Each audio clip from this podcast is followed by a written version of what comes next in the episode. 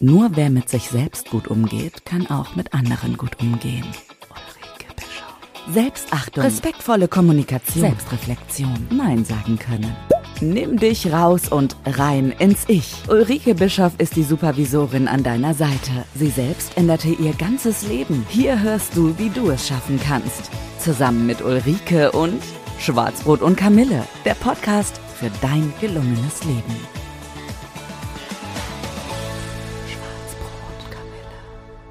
Herzlich willkommen zum Podcast Schwarzbrot und Kamille. Mein Name ist Ulrike Bischoff und ich bin die Supervisorin an deiner Seite.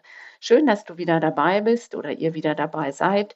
Ich freue mich, dass wir jetzt im neuen Jahr wieder loslegen können. Hoffe, ihr seid alle gut ins neue Jahr gekommen und vor allen Dingen auch, dass ihr das alte gut abschließen konntet.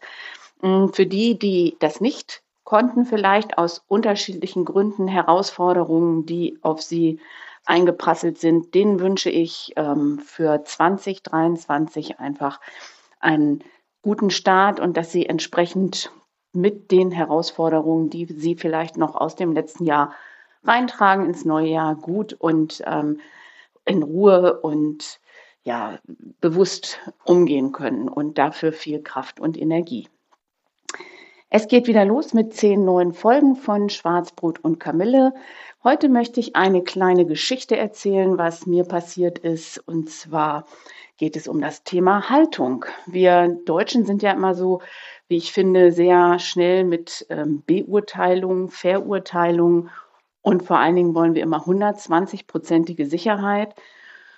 Und in diesem Zuge ist mir vor 15 Jahren was wirklich, hm, ja, wie ich finde, im Nachhinein Nettes passiert. Und zwar war ich auf dem Rückweg meiner Weiterbildung, die meistens am Wochenende stattfindet oder stattfand. Und ähm, dann habe ich äh, den Zug genommen zurück, weil nämlich Hannover 96 damals noch in der Bundesliga gespielt hat. Und wir haben dann, ähm, also wir ist gut. Ich habe dann überlegt, oh Mann, äh, Parkplatzsuche könnte ein bisschen schwierig werden, fahr mal lieber mit der Bahn rein, so eine Art Park and Ride. Als ich dann samstags um 17 Uhr zurück ähm, war also das Spiel gerade zu Ende. Bin dann an so einem Bahnhof ein bisschen weiter nach vorne gelaufen, weil die meisten Leute haben ja keine Lust, so viel zu laufen am Bahnhof und habe gedacht, wenn du vorne das Abteil nimmst, könntest du Glück haben, dass du da vielleicht ein bisschen für dich alleine sitzt. Die Fans waren teilweise schon auf dem Weg, aber das Spiel lief so halb noch, also ähm, so voll war es noch nicht auf dem Bahnhof. Ja, dann habe ich mich in Ruhe in das Abteil ganz vorne gesetzt und stellte fest, ah, die Rechnung geht auf, gar nicht so viel los, das ist ja wirklich super. Und habe mich da in so eine Viererecke, wo also vier Leute ähm, direkt sich gegenüber sitzen gesetzt, war also ein Großraumwagen mit immer diesen Viererabteilen. Und ähm, dann hat äh, der Zug sich so langsam in Gang gesetzt und ich war froh, ich konnte mir mein Buch nehmen, habe mich da in die Ecke gefläzt und wollte einfach nur in Ruhe gelassen werden, weil diese Ausbildung doch ziemlich an einen zerren. Und äh, wenn man das Wochenende viel über sich, das Leben, meine eigene Haltung, meine Verhaltensweisen lernt und viel am Reflektieren ist, dann ist man schon ziemlich kaputt nach so einer nach so einem Ausbildungswochenende, aber nicht auf eine negative Art, sondern man merkt einfach nur, oder ich habe einfach nur gemerkt, dass ich ziemlich ausgelaucht bin, habe mich auf das Abendessen mit meinem Mann gefreut. Wir wollten essen gehen und ich brauche dann auch immer so was richtig Deftiges, weil ja zweieinhalb Tage Ausbildung auch ziemlich an dem Körper-Seelen-Gleichgewicht ähm, zerren. Ja, und kaum habe ich da gesessen und mein Buch rausgeholt, ging dann doch, obwohl der Zug schon fuhr, die Tür auf und es äh, flezte sich im wahrsten Sinne des Wortes mir gegenüber so ein junger Mann um die 30. Ähm, ich war damals, ja, äh, wie alt war ich denn da? Ende 30. Und ähm, dann äh, setzte er sich dahin, hatte so eine Hupi Hallido in der Hand, Holsten Pilsener Halb-Liter-Dose, Schal um von 96 und ich habe nur gedacht, oh, naja, gut das wirst du schon irgendwie aushalten. Und während ich so am Lesen war, habe ich gemerkt, dass der immer so Verrenkung machte. Und der guckte immer und ähm, denke ich, was will der denn irgendwie? Und dann hatte ich so, also es hat man, finde ich manchmal so, wenn man da so sitzt, dass man merkt, so was neben einem passiert. Und er verrenkte sich dann nun und dann habe ich gedacht, okay, er will also wissen, was du liest. Mm, und das war so ein Psychologiebuch und habe dann also das so langsam ein bisschen höher gehalten, dass er sich nicht mehr verrenken musste, etwas unauffällig. Äh, ja, und dann dauerte das einen kleinen Augenblick und dann sagte er, äh, haben Sie mal ein Taschentuch für mich? Und habe ich gesagt, ja, ich habe sogar eine ganze Packung und habe ihm da Tempos rübergeschmissen, beziehungsweise gegeben. Und ähm, dann sagte er, was lesen Sie denn da? Und da habe ich gedacht, Trottel, hast ja gerade irgendwie, wenn du nicht ganz blöd bist, irgendwie sehen können. Und dann habe ich ihm ähm, das Buch gezeigt, habe gesagt, so und so, sind Sie Psychologin? Nein, bin ich nicht. Und was machen Sie denn? Naja, und dann kamen wir so langsam ins Gespräch. Und was ich nebenbei auch beobachtet habe, war, dass neben mir die Leute, weil er auch in einer Lautstärke sprach, immer so guckten. Das war ein Benehmen in Anführungsstrichen oder eine Szene, die anscheinend nicht in das gewohnte Bild dieser Leute passte. Und äh, dann habe ich mit mir selber in dem Moment so einen, so einen inneren Dialog geführt und habe gedacht, oh Mann, eigentlich hast du jetzt überhaupt keinen Bock, mit diesem Typen zu sprechen. Aber er drängt sich ja irgendwie förmlich auf. Und wenn du jetzt die Masche schiebst, kurz ab zu sein und ihm dadurch hoffst zu signalisieren, dass er aufgibt, ähm, das kostet dich unwahrscheinlich viel Energie. Und die hatte ich ja, wie vorhin geschildert, gerade nicht. Wenn du dich aber auf die Situation einlässt und einfach mal guckst, was sich daraus entwickelt, dann, ähm, auch wenn du keinen Bock hast dazu, dann könnte es sein, ähm, dass sich das Ganze irgendwie noch, also nett entwickelt, habe ich in dem Moment nicht gedacht, aber dann musst, verlierst du nicht so viel Energie. Gut, du kannst dann nicht in Ruhe gelassen werden und lesen, aber gibt Schlimmeres. Und so habe ich mich auf diese Diskussion dann mit ihm oder das Gespräch eingelassen und stellte fest, es war also sehr angenehm hat immer fleißig Fragen gestellt. Ich habe dann so geantwortet. Die Leute, die Ohren, die wurden immer lauter, also größer im Abteil, weil die das wohl irgendwie interessant fanden und er nicht gerade leise gesprochen hat. Ähm, ja, und so hat sich eine ja wirklich gute Konversation ergeben und dann fuhr der Zug irgendwann in den Bahnhof ein und da sagte er, oh Mist, ich muss jetzt aussteigen. Ich würde so gerne noch eine, ein, zwei Stationen länger ähm, mit Ihnen sprechen. Das war so interessant.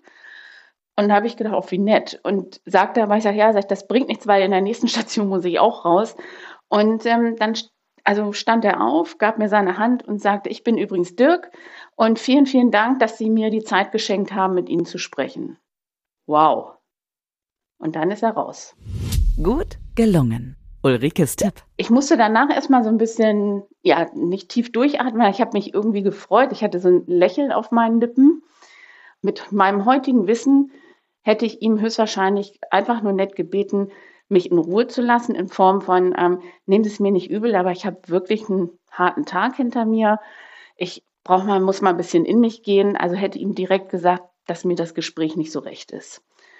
Das traute ich mich damals nicht. Daher hätte ich viel Energie darauf verwendet, so äh, Barrieren zwischen uns aufzubauen in Form von, ach, äh, hier nochmal das Buch höher halten, dann kurz ab zu sein in den Antworten.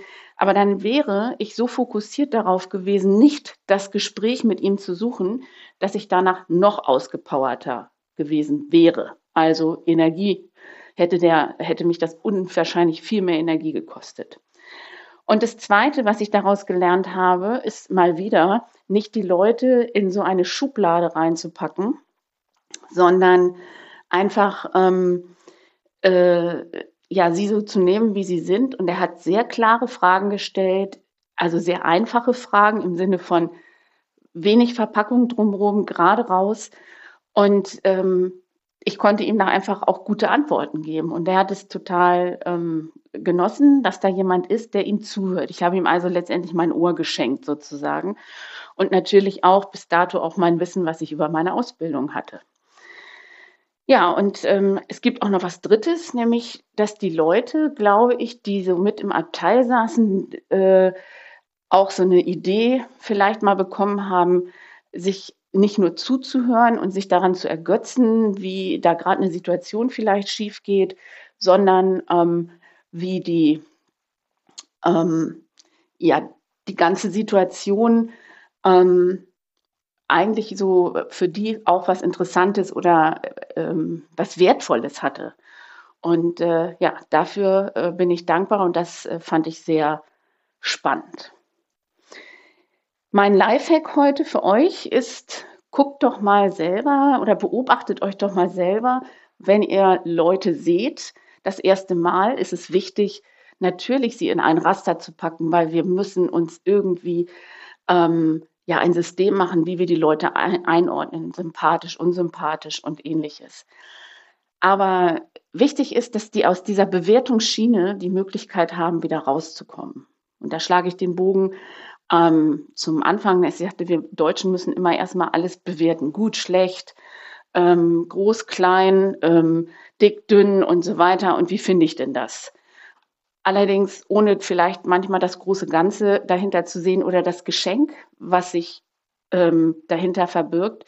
Und genauso wie sich Situationen entwickeln, entwickeln sich vielleicht auch diese Geschenke dahinter. Und das finde ich ist ein ganz schönes Bild.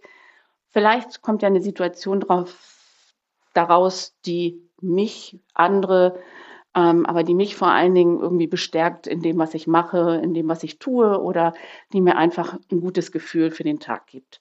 Insofern probiert es mal aus und wenn ihr Leute in der Schublade drin habt, meine Empfehlung ist immer mal zu gucken, ob die nicht irgendwann wieder raus können aus dieser Schublade. Hängt natürlich auch immer von der Tagesform ab. In diesem Sinne, vielen Dank fürs Zuhören. Ich freue mich, dass ihr wieder dabei wart. Wir hören uns in zwei Wochen und ich sage bis dann für euch eine gute Zeit. Tschüss. Starte jetzt dein gelungenes Leben und starte direkt in die nächste Folge von Schwarzbrot und Kamille von und mit Ulrike Bischoff. Der Podcast für dein gelungenes Leben.